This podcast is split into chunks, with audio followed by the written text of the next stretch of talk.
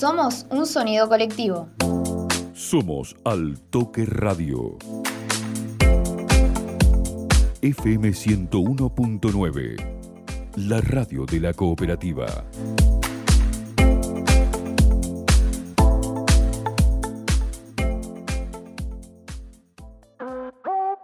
¿Cómo suena una gambeta?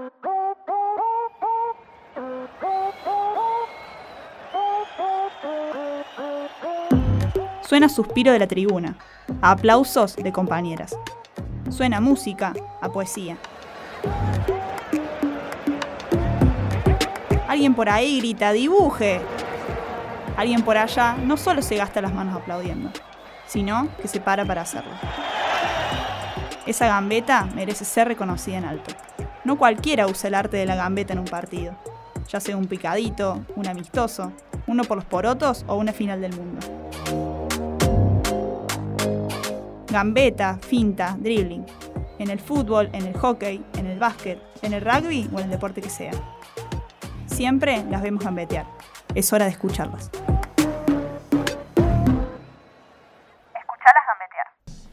Literalmente, karate significa mano vacía. El nombre japonés se compone de las palabras kara, que se traduce como vacío, y te, que significa mano. Pero una karateca no tiene la mano vacía. Lejos de eso, una karateca tiene sus manos llenas de desafíos, de pasión, de disciplina. La invitada del sexto episodio de Escucharlas Gambetear tiene entre sus manos todo eso y mucho más. Nació el 15 de diciembre de 1995, es karateca y también formadora de futuros deportistas de esta arte marcial. Le damos la bienvenida a Julieta Mancilla. Bueno, así abrimos el sexto episodio de Escucharlas Gambetear, este programa de producción de Al Toque Deportes y Al Toque Radio, que siempre recordamos, busca darle visibilidad a los protagonistas de nuestro deporte regional. Este es el sexto episodio, eh, ya nos visitaron Leticia Galíndez, Belén Bertorello, Daniela Pontel, Belén Bevilacqua y María Emilia Alonso, y hoy tenemos acá sentada para charlar a Julieta Mancilla. Es la primera, el primer capítulo que tenemos una disciplina distinta, porque hasta ahora en, en, los anteriores episodios pasamos por el fútbol y por el hockey nada más. Ahora tenemos karate, que en la presentación que leyó ahí nuestra invitada define un poco lo que significa la palabra, pero que es nada más apenas una definición de la palabra en sí, porque después es muchísimo más como, como disciplina, como deporte. Así que bueno, abrimos esta, esta charla, este sexto capítulo que siempre también recordamos, eh, pueden escuchar después en cualquier momento, en cualquier lugar, en los canales de Spotify, de Altoque Radio y Altoque de Deportes. Antes que nada, muchísimas gracias Juli por, por estar acá y bueno, vamos a charlar un poco. Bueno, gracias a ustedes por la invitación. Como dijiste vos por ahí, eh, más allá de mi historia personal, a mí me gusta y es muy importante para mí el espacio que se le da por ahí al karate que no es tan conocido y que, bueno, en mi vida es muy importante. Justamente de eso quería arrancar a charlar un poco, digamos, porque hasta ahora, bueno, pasamos por eh, fútbol y hockey en, en, lo que es el programa y que son disciplinas que, bueno, tienen como muchísima más popularidad, sobre todo el fútbol, pero también el hockey acá en la ciudad y la región es muy popular, tiene, tiene muchas jugadoras, tiene mucho movimiento. Y ahora una disciplina que, eh, bueno, es como de las más eh, relegadas, digamos, en algún punto. Eh, no solamente en el ámbito femenino, que puede pasar en algunas otras disciplinas que tienen mucho auge, a lo mejor en lo que es varones y no en mujeres. Esto me parece que es más en general, te lo consulto igual también, pero ¿cómo, cómo definís el karate, digamos, como disciplina y cómo llegó a vos el karate también para empezar a, hacer una disciplina que no es tan popular. Bien, sí, lo que decís eh, por ahí al principio eh, es verdad que no es tan conocido, tan difundido, sobre todo a nivel de deporte, porque como deporte es muy nuevo. Mm. Eh, en realidad es una disciplina que abarca mucho más allá de un deporte, por eso es tan particular. La verdad es que hay muchos practicantes a nivel país y a nivel mundo, muchísimos, más de lo que la gente se imagina. Eh, siempre que hay torneos, seminarios, se convoca mucha gente, pero bueno, por ahí solo lo conoce el que lo practica eh, y la familia, ¿no? Eh, hay muchos practicantes, hay poca difusión, yo creo, porque es nuevo, porque es muy particular y bueno, porque viene también de una parte del mundo que tiene otras costumbres por ahí muy diferentes a, a, las que tenemos por ahí en Argentina. Em, en realidad a mi vida llegó porque pasada por una vecinal, que era la vecinal del tiro federal en ese momento, con mi mamá, me llamaba la atención, quería empezar, y bueno, mi mamá me inscribió y desde ese momento nunca dejé, digamos. Pero no es que no tengo nadie en mi familia que haya hecho ni nada por el estilo, simplemente me, me llamó la atención desde el primer momento que lo vi, sí, así es. ¿Habías hecho algún otro deporte antes? ¿Estabas haciendo en ese momento? ¿O directamente fue me llama la atención esto y quiero hacer esto. Eh, siempre fui muy, inquieta. Mi mamá siempre me llevaba a todos lados porque era como que no, me podía quedar quieta, me aburría. Cuando le dije que quería empezar karate, no sé por qué, no sé cómo fue que se dio que me llevó a probar gimnasia artística. De esa clase volví y le dije, no, quiero ir a karate. eh, sentí que no era lo mío en ese momento, así que nada. Puede ser ahí como algo que gimnasia artística iba más a lo mejor con ser mujer que lo de karate? ¿Fue un em, poco por ese lado? En realidad creo que yo siempre de chica fui bastante machona y siempre me sentí más cómoda por ahí con los varones y con las cosas más brutas, siempre me pasó eso. Pero por ahí creo que en realidad fue que fui a una clase, no me salía nada porque no era algo que yo haya hecho nunca y por ahí cero tolerancia a la frustración, no, me sentí incómoda, digamos. ¿Y qué te atrapó de, del karate? Porque bueno, esto, fuiste un día de gimnasia artística y volviste con un día te cansó para darte cuenta de que no. Bueno, ¿qué fue lo que te hizo dar cuenta de que karate sí? Bueno, creo que en primer lugar, eh, desde un principio me sentí muy cómoda con mi maestro. Eso es algo que, ayudó un montón. Eh, desde un principio, por ahí, no sé, su forma de ser eh, me hizo sentir muy cómoda. Y por otro lado, creo que Em, me hizo sentir cómoda, un lugar donde se valoraba la fuerza que yo tenía, no sé, me sentí especial, digamos, siempre fue algo que me hizo sentir especial. Eh, me gustaba mucho saber que hacía fuerte, que, no sé, eso creo. ¿Y cómo fue, digamos, empezar a ya entrenarte, a involucrarte más, digamos, con, la disciplina, eh, ya dejar de, que sea simplemente un, hobby, sino, bueno, empezar a, entrenarte para, para, aspirar a objetivos, para ciertas cosas, sobre todo por esto, porque, bueno, es eh, cómo es el entrenamiento, digamos, de, de una karateca. Bueno, en realidad durante muchos años de mi vida lo tomé como un juego. Yo tenía ocho años cuando empecé y como decís vos, como un hobby durante casi toda mi vida, por suerte, porque creo que eh, lo disfruté un montón. Eh, empecé a competir de chica, sí, pero eh, dentro de mi escuela y de una manera mucho más relajada. Recién, más o menos en el año 2015, que viajé a un mundialito y empecé a ver otro nivel, como a tomar conciencia, dije, bueno, quiero entrenar un poco más. Y en el año 2018, o sea, hace muy poquito, eh, viajé a Okinawa, Japón, eh, participé en un mundial eh, tradicional, ¿no? De la parte federada. Y de 63 quedé en séptimo lugar. no llegué al podio, pero la verdad que para mí fue un logro enorme. Y bueno, nada, de ahí volví y decidí probar el circuito nacional de la Federación Argentina y ahí fue cuando, o sea, recién el año 2019, hace muy poco, cuando me puse las pilas a full con todo lo que era preparación física y bueno, cambiar todo, ¿no? Alimentación, descansos, mi vida prácticamente, porque la verdad es que cambió mucho el competir en el alto rendimiento, mm. pero soy muy nueva en esto, digamos. Sí, pero pasa a ser, digamos, ya en el alto rendimiento pasa a ser el deporte en sí el eje de de tu vida, de la organización de las cosas y todo, desde la alimentación, desde el entrenamiento, desde el tiempo. Eh, trato de combinar las dos cosas, ¿no? La parte deportiva, que es una parte muy chiquita del karate, eh, realmente es una parte muy chica y una etapa de la vida también. Eh, trato de dedicarle mucho tiempo porque lo requiere todo el día y de equilibrarlo por ahí con la parte que se llama de lo que es el karate tradicional, digamos, en mi dojo, con mi maestro. Además yo también tengo un dojo dando clases. Por ahí son cosas que no son tan parecidas como parece, eh, pero bueno, trato de complementarlas y de, cumplir con las dos, digamos. ¿Cómo mm, fue esta experiencia de ir a suelo asiático? Porque bueno, al principio que, que decías eh, que bueno, por las costumbres, a lo mejor acá en, el país, justamente por, las costumbres distintas, porque es una disciplina más que viene de otros lados del mundo, pero cómo fue esa experiencia de ir a, ahí como a la cuna, digamos, y, ver todo ese otro mundo, me imagino, del karate. Sí, yo creo, creo hablar por todos, creo que es un sueño de cualquier persona que practica karate. Eh, por suerte para mí se dio, se me dio a los 22 años, que es muy joven, porque bueno, es un viaje costoso, está bueno por ahí viajar con, con una buena cantidad de años de práctica. Eh, y la verdad es que, bueno, obviamente yo tenía muchas expectativas, pero las superó totalmente. Para mí fue una locura. Volví con ganas de irme a vivir allá, después se me pasó. Eh, realmente es una cultura muy distinta a la nuestra, se manejan muy diferente en cuestiones de respeto, pero también en otras pautas por ahí culturales que no, no, van tanto con nuestras costumbres, pero en todo lo que es karate, por supuesto que es admirable y nada, realmente es como que cuando viajas ahí después de varios años de práctica, te cierran muchas cosas eh, y también se abren otras, como por ejemplo a mí me pasó esto de venir con ganas de competir y muchas ganas también de, de, poder transmitirlo. Por eso en este momento es como que estoy muy, muy concentrada también en mi dojo, en mis alumnos. Eh, la verdad es que sí, sentí que cerraron muchas cosas y se abrieron muchas otras. Fue un antes y un después para mí.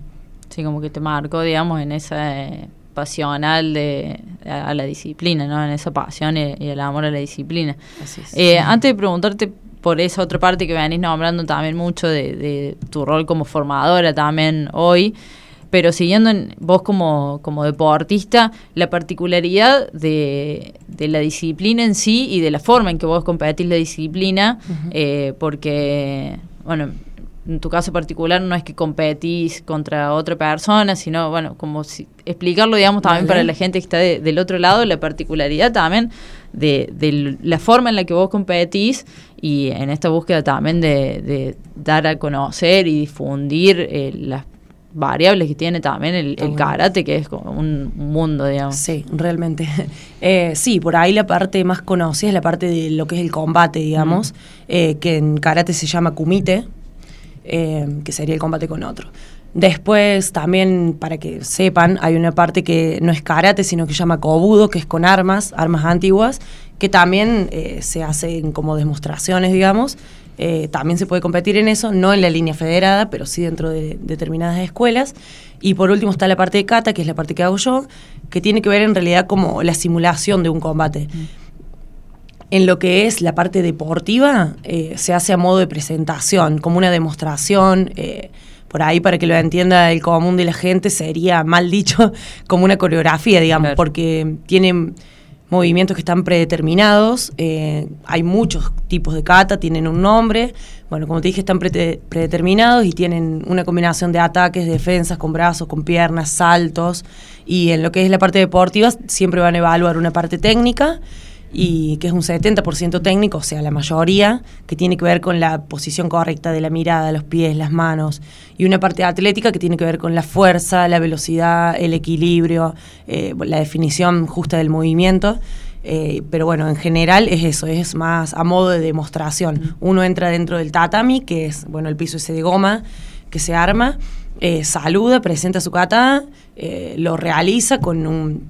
lleva dos o tres gritos que llevan el nombre de Kiai, que significa liberación de energía.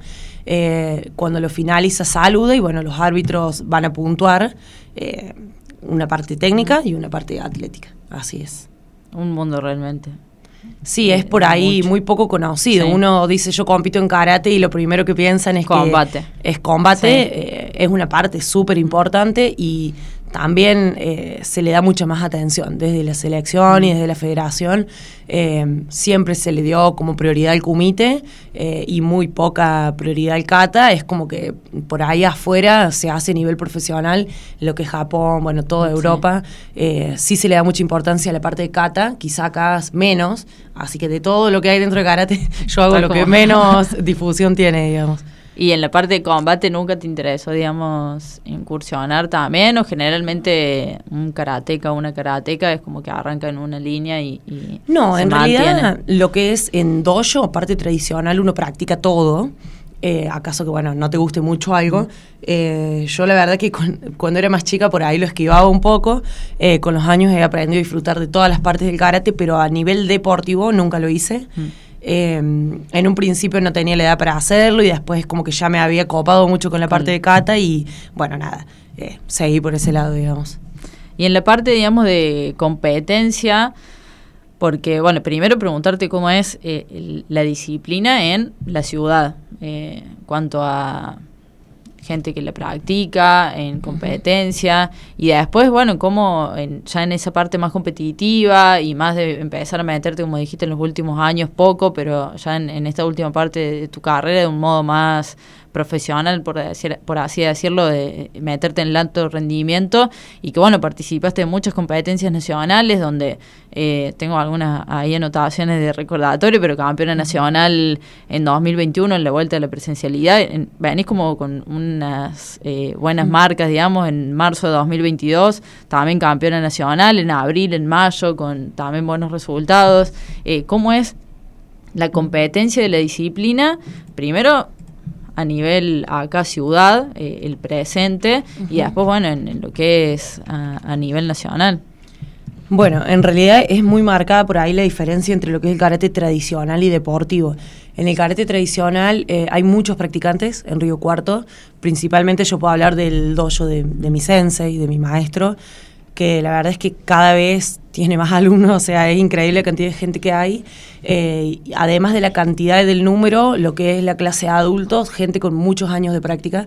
Yo, mm, en, bueno, por ahí los cinturones más antiguos, eh, yo hace más de 18 años que practico y debe ser una de las, de las más nuevas, digamos.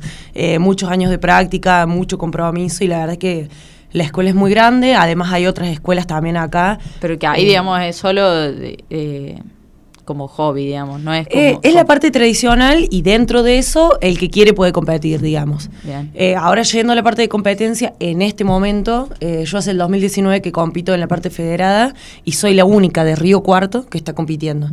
Eh, resulta por ahí no una falta ni de ganas ni de condiciones, porque la verdad es que yo tengo en mi mismo dojo compañeras y compañeros con muchísimas condiciones, incluso muchas más condiciones que yo, pero bueno, implica por ahí entrar en un circuito de la federación, primero mucho dinero, eh, porque realmente obviamente eso sale de nuestro bolsillo, más allá de alguna ayuda que pueda haber, y segundo que la verdad es que requiere mucho tiempo, eh, son muchas cosas, yo por suerte tengo un trabajo que dentro de todo lo puedo acomodar, pero eh, la verdad es que no es tan sencillo por ahí, por eso no creo yo que no hay tanta concurrencia, porque ganas me parece que no faltan, pero bueno, primero que uno tiene que tener la dis- predisposición para hacerlo y por ahí también los medios, ¿no?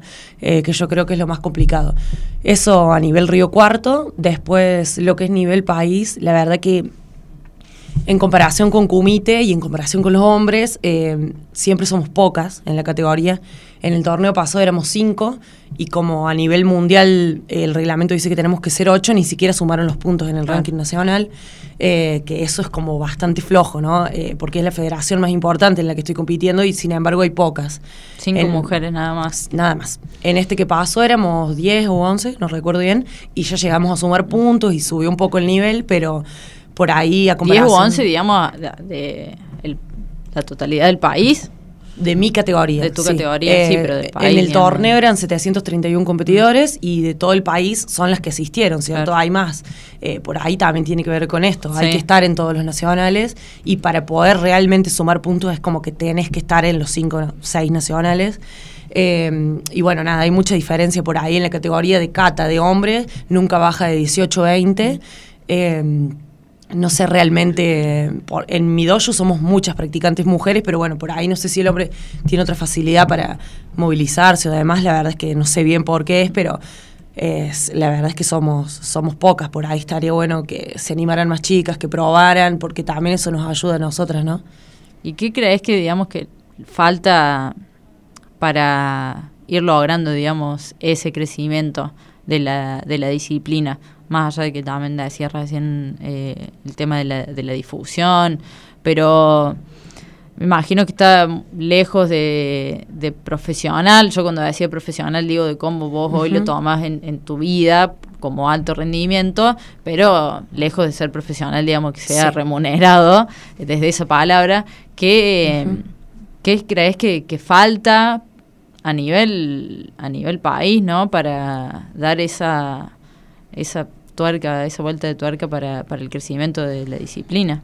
Yo creo que eh, lo más importante, o al menos desde mi experiencia, eh, creo que es la parte económica. O sea, yo lo, lo, siento de esa manera porque además durante mucho tiempo me pasó, ahora es como que yo más o menos tengo un trabajo y, lo, y destino mi dinero únicamente a eso y tengo por suerte la posibilidad de hacerlo. Creo que lo principal es lo económico. Y por ahí sí falta eh, un poco de formación en lo que es la parte de cata eh, del exterior, ¿no? Porque nosotros estamos muy lejos de Japón, mm. estamos lejos de Europa y es como que eh, no sé si es eh, una falta de interés, una falta de recursos, pero hay muy poca formación en cata. O sea, es como que uno llega a un punto y bueno, ya después para irte a competir afuera, yo desde mi perspectiva creo que nos quedamos bastante cortos. Pero bueno, principalmente en lo que decíamos recién, por ejemplo, de llegar a un nacional, yo tengo compañeras de eh, otras partes del país que competían, que les iba muy bien, y bueno, de repente mandarles un mensaje, ¿por qué no te las cruzas más? Y no, no da por ahí, qué sé yo, empiezan la universidad, tienen otros gastos y como que se, por ahí se termina. Entran otras prioridades, digamos. Me parece que es lo principal. Sí, sí, sí. ¿Y cómo llega la parte de eh, ser formadora también en el, en karate? ¿De qué momento? Eh, ¿Cómo te surge la posibilidad? Y de la misma forma que te atrapó eh, ser karateca, eh, ser formadora, porque bueno, puede no pasar. De hecho, el, anterior capítulo que hablamos con Meme Alonso, jugador de hockey de hace muchísimos años, y que en un momento hablábamos de la posibilidad de, bueno, cuando termine su carrera como jugadora, si se veía desde ese otro lado en el hockey, y decía, no, yo me veo adentro de una cancha, como sea. ¿Cómo te llegó esa, esa posibilidad de ser formadora y qué es lo que te gustó de eso? Bueno, creo que tiene por ahí que ver un poco con esto que te decía al principio. Eh, a mí siempre me gustó eh, y me llegó mucho la manera que tenía mi maestro de dar clases y siempre supe que quería dar clases. Eh, mi intención era hacerlo una vez que terminara de competir y demás. por decirlo, no sé, creo que uno nunca se siente preparado, o yo al menos soy muy exigente como para decir, bueno, voy a llevar un dojo adelante. Em, pero la verdad es que se dio en el año 2018 la posibilidad de empezar a dar karate en un colegio acá de la ciudad que tiene orientación deportiva. Eh, en realidad mm, la propuesta fue para mi maestro, pero él necesitaba a alguien porque tiene otro trabajo que dé todo lo que era el turno mañana, así que yo entré con él. Empezamos con el jardín y al año siguiente el primario y no es lo mismo que en un dojo, en un mm. colegio obvio pues son un montón, pero eh, la verdad es que me, me, gustó más de lo que pensaba. Eh, bueno, además también ahí en esa parte de hacerlo en un colegio tiene ese lado también de difundir la, disciplina. Tal cual, sí, para nosotros realmente es un privilegio poder estar ahí.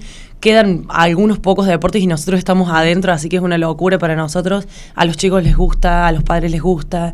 Eh, no sé, son un montón de personas que ya saben lo que es el karate. Por ahí son dos los que después practican, pero para nosotros eh, se difunde y es importante. Y bueno, en el 2018 abrí mi dojo, me ayudó mi maestro también y empecé a dar clases, así que fue medio duro porque después vino todo, perdón, en el 2019, después vino todo lo que era la, pandemia, así que recién este año nos estamos como armando, pero la verdad es que me gusta mucho. Eh, estoy como muy comprometida con eso y la verdad es que mi, es mi objetivo principal. A mí me gusta mucho competir.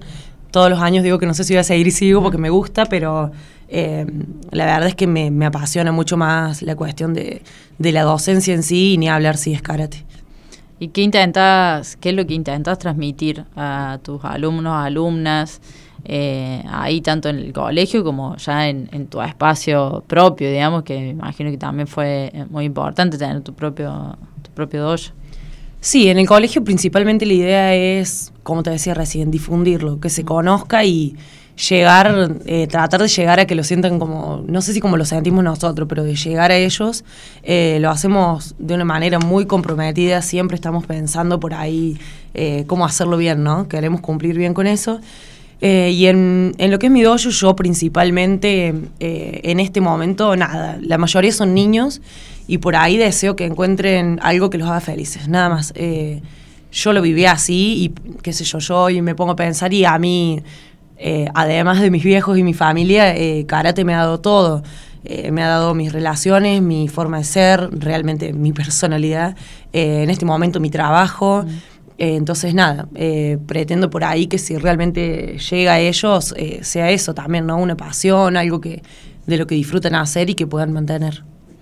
¿Y qué crees que le da el, el karate a las personas que lo, que lo practican? Porque de afuera, ¿no? Porque la mayoría no, no conoce mucho de, de, la disciplina, esto que venimos hablando, pero bueno, me imagino justamente algo eh, de mucha, sobre todo por la orientación oriental justamente, eh, de mucha disciplina, de, de, un montón de cosas ahí que entran uh -huh. en el medio del entrenamiento.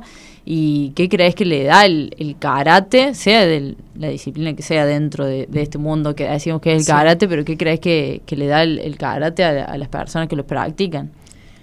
Mira, la verdad es que creo, o por lo menos en este tiempo me he dado cuenta que eh, es, bueno, es algo que por ahí dice mi maestro siempre, es muy personal el karate, entonces eh, uno se da cuenta que todas las personas buscan algo distinto de y a todas las personas les da algo distinto, ¿no?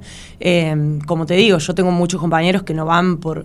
Eh, yo en este momento estoy buscando perfeccionarme por ahí en la parte deportiva, eh, tratar de dar lo mejor para mis alumnos y por ahí otras personas simplemente buscan despejarse, por ahí otras personas buscan, como decís vos, algo que les dé disciplina. Creo que es muy personal en ese sentido eh, lo que le puede dar a cada persona. En mi caso, eh, sí, yo creo que eh, yo soy una persona muy constante, muy insistente, muy responsable y todo eso me lo ha dado por ahí la formación, ¿no? Pero bueno, tiene que ver también con lo que uno busca de, eh, pero bueno, creo que es muy amplio en ese sentido. Sí, tiene que ver también en, en tu caso con la carrera que fuiste haciendo, el lugar al que llegaste, porque creo que estás muy marcada también por, eh, por tu docente también de, desde que arrancaste. Hoy intentas transmitir de ese mismo modo a, a, tus alumnos de edades muy tempranas. Entonces, me parece que en tu caso particular, eh, y que lo decías recién también, está toda tu vida atravesada por, por el karate de algún u otro modo. Sí, yo creo que, mm, o sea, todos, como te decía recién, es muy personal, no todos tenemos los mismos tiempos, eh, no todos podemos priorizar lo mismo. Yo la verdad es que tuve la suerte de elegir qué podía priorizar mm. en mi vida y siempre lo prioricé, eh, como te digo antes, por ahí lo hacía de una manera más recreativa, hoy lo priorizo, yo todavía terminé de cursar en el 2018 y todavía estoy con mi tesis, porque bueno, como decía el otro día, eh, yo prioricé siempre mucho esto y siempre traté de hacer todo en mi vida y de tener un equilibrio, pero bueno, yo soy una persona que por ahí no tengo el tiempo, imagino como cualquier deportista, ¿no? Para hacer las cosas que por ahí para juntarme con mis amigos, para sí. estar con mi pareja, para estar con mi familia, pero eh, la verdad es que lo hago con mucho gusto. O sea, para mí es realmente un gusto que toda mi vida esté destinado a eso y espero poder hacerlo, mantenerlo toda la vida. En competencia, que recién decías como que a veces eh, decís, bueno, no voy a competir más y después te sigue atrapando a hacerlo porque lo disfrutas. Pero bueno, ¿cuánto te ves compitiendo? Eh, ¿Qué objetivos tenés? Eh, después de esto que venimos repasando también a, eh, algunos muy buenos resultados en este último tiempo, uh -huh. ¿qué objetivos a, a, corto plazo tenés como vos como, como deportista? Bueno, ¿hasta cuándo? No sé, la verdad. O sea, no es que me, que me proponga una edad, creo que si fuera por ganas, tengo para rato, ¿no? Eh, pero por ahí, bueno, son muchas cosas, como te decía recién, muchos sacrificios y bueno, por ahí uno va cambiando también sus prioridades. No sé si el día de mañana por ahí mis alumnos decidieran competir y demás, creo que eso lo voy a ir viendo en el momento, no tengo una edad. Eh, sí, por ahí eh, me agota mucho lo que fue aguantar toda la pandemia mm. entrenando para no competir. Por ahí yo eh, esta vez me dio una mano mi maestro, pero por ahí entreno mucho sola, en mi casa, sin nadie que me corrija, entonces como un poco agotador. Sí. Eh, después en lo que me preguntas, eh, a nivel objetivos, la verdad que yo desde el 2019, que quedé primera en el ranking, entré en el seleccionado argentino, pero que te lleven a competir afuera es muy difícil. Mm.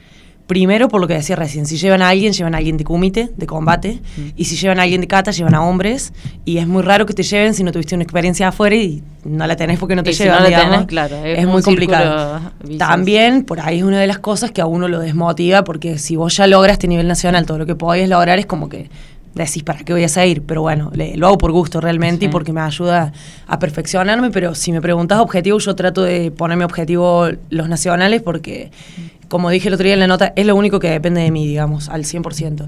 El, el ir, competir, ganar y después, bueno, si en algún momento me llegan a convocar o algo para afuera, yo siempre voy a estar lista porque entrenar entreno siempre, pero mientras tanto mi objetivo es lo que depende de mí, digamos. Sin dudas. Y en la parte como formadora, eh, si bien recién hablabas de que hoy pasa más, sobre todo por la edad de, las edades de tus alumnos y alumnas, pasa más por eh, que ellos encuentren ese disfrute y, ese momento con, con, el deporte. Pero tenés algunos sueños, de, recién mencionaste algo, de, bueno, si alguna vez algún alumno quiere competir, pero tenés como algún sueño también de, de trascender de alguna forma también como formadora del karate. Sí, o sea, la verdad es que siempre vuelvo a lo mismo, ¿no? Yo veo el dojo que tiene hoy en día mi maestro, como te decía, con personas que hace muchos años que practican, que, eh, no sé, uno se da cuenta lo que les da el karate y eh, lo que puede construirse dentro de un dojo que uno ni se imagina. Eh, nada, poder llevar, yo sé que él tiene muchos años en esto y muchos de esos años yo los he transitado con él, sé que ha empezado como todo el mundo Em, pero la verdad es que sí, obviamente yo sueño y deseo y obviamente pongo todo el compromiso para eh, poder llevar adelante ese dojo, eh, seguir adelante con nuestra escuela, sobre todo en la parte tradicional y por supuesto si, si hubiera alguien que quiere competir, todas las herramientas que yo le pueda dar se las voy a dar, pero principalmente es, es eso, digamos, no es tan rebuscado tampoco porque un dojo ya tengo, pero poder por ahí llevarlo siempre de la manera responsable como, como sé que él lo lleva y que las personas encuentren eso, digamos. Bueno, Juli, la, última, la pregunta que siempre cierra eh, el espacio, cada episodio, haciendo referencia al, nombre, a escucharlas gambetear. Si bien la palabra gambeta también es rara aplicada para el karate, eh, pero va más a modo metafórico eh, en tu carrera y en tu vida, porque va todo de, la mano, es lo que te hace, digamos, tu carrera, hace también a, lo que sos como persona, antes lo mencionabas, también a lo que sos hoy eh, como profesional y como persona, pero mm, ¿cuál crees que es la mejor gambeta dentro de, de estos años recorridos que te hacen ser hoy la persona que sos? A nivel deportivo me preguntas. A nivel que vos quieras. Yo la mejor gambeta en, tu vida, creo que va de la mano sí, deporte yo, eh, Como te decía antes, eh, bueno, lo dije también el otro día en una nota, creo que eh, los dos momentos que marcaron mi vida fueron cuando viajé a Japón, que fue un antes y un después, en la parte deportiva, en la parte tradicional, en mi vida, en mí como persona. Y la otra es el día que mi mamá me inscribió en karate, o sea, porque no sé, realmente muchas veces me pongo a pensar, eh, no sé, cuando uno piensa, delira por ahí, que, hubiese hecho por ahí, me, me, intriga pensar cómo sería mi vida hoy si, si mi vieja no me hubiese llevado, si a mí no me hubiese llamado la atención, porque la verdad es que, no sé, sería imaginarme mi vida totalmente distinta. No sé si hubiese practicado otro deporte, por ejemplo, eh, o quizá no. Eh, creo que esos son los dos momentos más importantes, el empezar y, bueno, cuando logré viajar a Japón, que es como que todo se eh, todo se cerró, se abrió y nada, esos son los dos momentos por ahí más importantes. Bueno, Juli, te agradezco por, por estar acá, por el espacio, por la charla compartida. Espero también que haya servido, que sirva un poco para seguir dándole difusión a, a una disciplina que, como dije al principio del programa se nota que es un, un mundo o tiene muchos submundos dentro del mundo grande que es el karate y que me parece que es importante también de reconocer la disciplina en sí, el trabajo también que, que vos haces como deportista y también como formadora. Así que muchísimas gracias por estar acá y esperamos de este espacio que sirva también un poco para eso. Sí, por supuesto que sirve. O sea, muchas gracias a ustedes. Como les digo, siempre es todo ayuda. Eh, a mí, sinceramente, por ahí más que difundirme a mí como deportista es eso lo que me interesa. Eh, karate, que no es para todo el mundo, es como muy particular, pero por ahí, eh, nada, está bueno que se conozca y si a alguien le llega como me llegó a mí, buenísimo, así que les agradezco, es súper útil. Gracias Juli, bueno, esperamos que del otro lado hayan disfrutado esta charla. Los invitamos siempre, los y las invitamos como siempre a, seguir todos los capítulos de Escucharlas Gambetear. Este es el sexto. Eh, pueden repasar tanto este como los anteriores episodios y los que van a venir, que esperemos que sean muchos, en los canales de Spotify de Altoque Deportes y Altoque Radio. Agradezco personalmente a todas las personas que del otro lado siempre están bancando el espacio, eh, preguntando cuándo sale el episodio nuevo, quién va a ser el próximo protagonista, eh, escuchando, compartiendo también. Eh, la verdad que para nosotros es, es un gusto hacer esto y tener también el acompañamiento de, la gente del otro lado es, es hermoso. Así que para cerrar, gracias de nuevo Juli y esperamos que hayan disfrutado del otro lado y los esperamos en el próximo capítulo de Escucharles en Betial. Escucharlas gambetear.